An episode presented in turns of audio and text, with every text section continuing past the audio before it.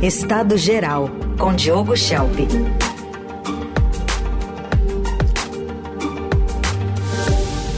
Hora de análise política no Jornal Dourado. Diogo, bom dia. Bom dia, Heisen. Bom dia, ouvintes. Bom, a gente está tendo ainda muita repercussão de revelações que estão sendo feitas dia a dia pelo Estadão desde o início da semana sobre uma visita que houve ao Ministério da Justiça da Luciane Barbosa Farias, conhecida como a dama do tráfico amazonense. A reportagem de hoje até mostra que os pedidos que ela fez eh, tiveram andamento no, no Ministério do Planejamento. Mas a pergunta que fica né, é, é como evitar que pessoas como essa dama do tráfico tenham acesso a autoridades do governo, hein, Diogo? Pois é, assim, a gente sabe que, por exemplo, o secretário né, da, do Ministério da Justiça que recebeu essa esposa de um chefe do Comando Vermelho do Amazonas e também uma advogada, enfim, um grupo de pessoas, ele alegou que não tinha como, que era impossível checar os antecedentes de todos os participantes e assim por diante, não é? E aí vem essa pergunta, né, de como que um agente público, como o governo, os parlamentares, podem evitar situações como essa. A gente viu fotos também é, dessa, dessa chefe ou, ou, dessa esposa de um chefe do, do, da criminalidade, é, fotos com parlamentares, né, é, ali feitas no corredor do Congresso. Obviamente isso cria problemas, cria um problema de imagem para esses políticos, mas é também um problema, uma preocupação para a população como um todo. Quer dizer, existe aí um escândalo, existe uma polêmica, é algo realmente grave. E, e como que pode ser evitado? Eu já falei aqui, é, assim, sobre, sobre a questão do lobby, né, sobre a questão da regulamentação do lobby, da necessidade disso acontecer, por conta do lobby que foi feito na reforma tributária, não é? Naquela aquela gestão feita junto aos parlamentares, relator, no Senado e tal, para colocar benefícios para alguns setores da economia. E que isso é feito de uma forma sem transparência, não é? e que isso é ruim. Então, existe já um projeto de lei para regulamentar o lobby no Brasil, que foi aprovado na Câmara dos Deputados no ano passado, que é de autoria do deputado Carlos Zaratini, do PT. E essa proposta ela nasceu, enfim, de uma outra proposta de 2007, que levou todo esse tempo a ser discutida na Câmara, e agora ela está parada no Senado, na Comissão de Transparência, Governança e Fiscalização, e é o PL 2914. O relator é Isalci Lucas. Né? Então, só para falar um pouquinho de lobby antes, o lobby normalmente ele é visto como algo negativo, né? As pessoas associam como algo ligado à corrupção, por exemplo. Inclusive é assim retratado muitas vezes na imprensa.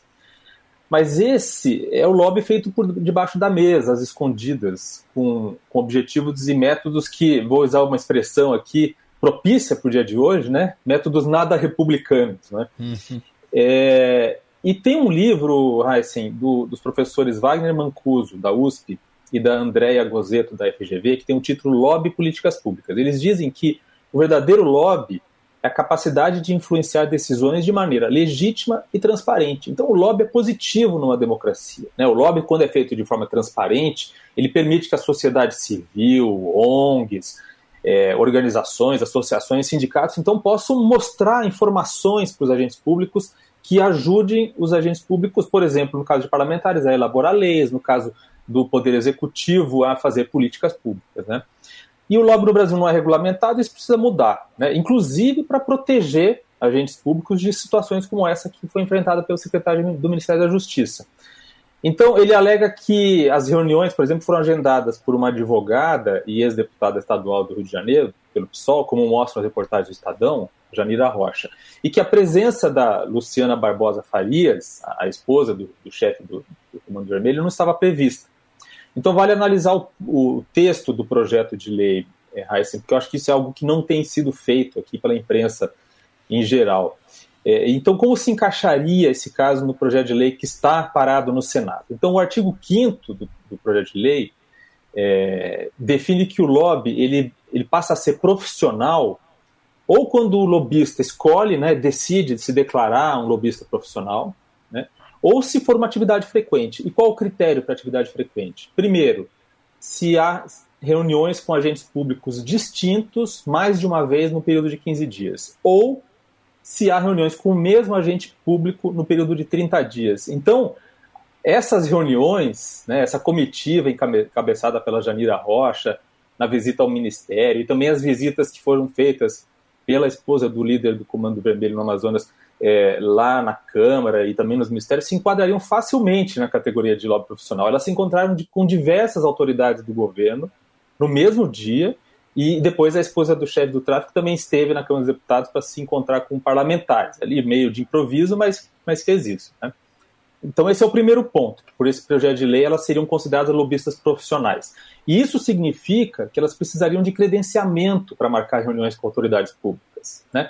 E foi apresentada uma emenda pelo senador Sérgio Moro, agora em agosto, que detalha as informações que precisariam ser fornecidas para esse credenciamento. E uma das informações que seriam exigidas é a identificação de todas as fontes de financiamento da atuação daquela pessoa como representante de interesse ou como lobista. Então, no caso da, da, da esposa do, do chefe do, do, tráfico, que está preso, né, ela tem uma ONG, né, e essa ONG, como aponta a reportagem do Estadão, é, segundo a investigação da Polícia Civil, ela é financiada pelo próprio Comando Vermelho. Ou seja, é dinheiro fruto de atividades criminosas. Né? Então, como é que ela iria provar a origem lícita do financiamento da ONG para poder se credenciar e poder fazer as reuniões com, com o governo. Seria muito difícil. Né? Esse é o segundo ponto. E o terceiro ponto é que, mesmo no caso de reuniões de pessoas que não são consideradas pela lei lobistas profissionais, seria obrigatório informar o órgão que está sendo visitado o nome e as informações de todas as pessoas que participarão da reunião, não apenas quem marcou o encontro, como aconteceu nesse caso aqui. E o quarto ponto é que, pelo PL, por esse projeto de lei, deve ser recusado o credenciamento de lobista que tenha sido condenado por corrupção ou improbidade administrativa. Então, nesse caso, curiosamente, não haveria problema para essa ungueira do Comando Vermelho, pois as condenações que ela tem, é, em segunda instância, são por associação para o tráfico, organização criminosa e lavagem de dinheiro. Né? Nenhum desses crimes a impediria de fazer o lobby profissional segundo o PL que está tramitando no Senado. Então, só para resumir, a minha defesa aqui é que o Senado deveria avançar com mais rapidez na aprovação dessa, desse PL e no aperfeiçoamento desse projeto de lei para regulamentar o lobby, que é uma discussão que se arrasta há anos no Congresso. Muito bem. Vira e mexe, só muda os personagens, a gente está falando de lobby aqui. Mas é, tem um componente político nisso tudo, nessa história toda, né, Diogo, que é o ministro Flávio Dino, nome que vinha sendo apontado como cotado para uma vaga no STF. Qual o futuro que dá para vislumbrar agora para o Flávio Dino? Pois é, muito difícil, não é pleitear agora essa vaga. É, já havia dúvidas em relação a isso. O presidente Lula está demorando para tomar uma decisão em relação a isso. A gente sabe que tem uma pressão, por exemplo, de grupos políticos ligados a ele para que ele indique outra mulher para o STF, né, porque a, aposentadoria da ministra Rosa Weber faz agora com que o STF só tenha uma mulher né, no, no, no plenário. E, bom, as apostas, então, que eram razoavelmente altas em, em cima de Flávio Dino, agora estão mais altas em Jorge Messias, que é o advogado-geral da União e que conta com a confiança de Lula. Né? Lula já disse que ele queria ter um ministro do STF para que ele pudesse passar, pegar o telefone e ligar. Né? Então ele indicou Cristiano Zanin por causa disso e Messias se encaixaria nesse critério. É, e o Messias, que também foi assessor da presidência no governo Dilma, né? tem aquela, aquele grampo né, do, do divulgado por Sérgio Moro, em que Dilma chama ele de Bessias, né? É, numa, numa indicação que não deu certo de Lula para o ministério. É, e o Flávio Dino, ele é o ministro mais midiático do governo Lula. Né? E por causa disso, ele também era cogitado para ser um dos nomes para disputar a presidência da República caso Lula não resolvesse buscar uma reeleição. Então nessa corrida estariam também o Rui Costa, da Casa Civil, e o Fernando Haddad da Fazenda. O problema é que está cada vez mais claro que Lula vai sim buscar uma reeleição, e um sinal disso é que o vice-presidente Geraldo Alckmin, que também podia é, pleitear é, suceder Lula, já está se movimentando para disputar novamente para governador. Então o Flávio Dino está num momento delicado, a oposição quer a cabeça dele, quer investigá-lo, não acredito que ele vá cair por causa disso, mas é um desgaste grande que realmente afasta ele dessa vaga no STF. Muito bem. Para a gente fechar, nesse calorão que estamos vivendo, Diogo, em todo o país praticamente, como evitar ebulição em São Paulo? Pois é, né? Ebulição global, estão falando nisso, né? Não seria mais aquecimento então, global. É. É, é. engraçado porque ebulição é o processo de transformação de uma substância do estado líquido para o gasoso, né? Não faz muito sentido falar disso quando se fala Sim. em aquecimento da temperatura da atmosfera, porque já é ar, já é gás, né? É, mas é uma palavra que define bem o que a gente está passando aqui, né? A gente tem a sensação de que está passando direto do estado sólido para o gasoso, e aí já não é nem ebulição, é sublimação, o termo correto da física.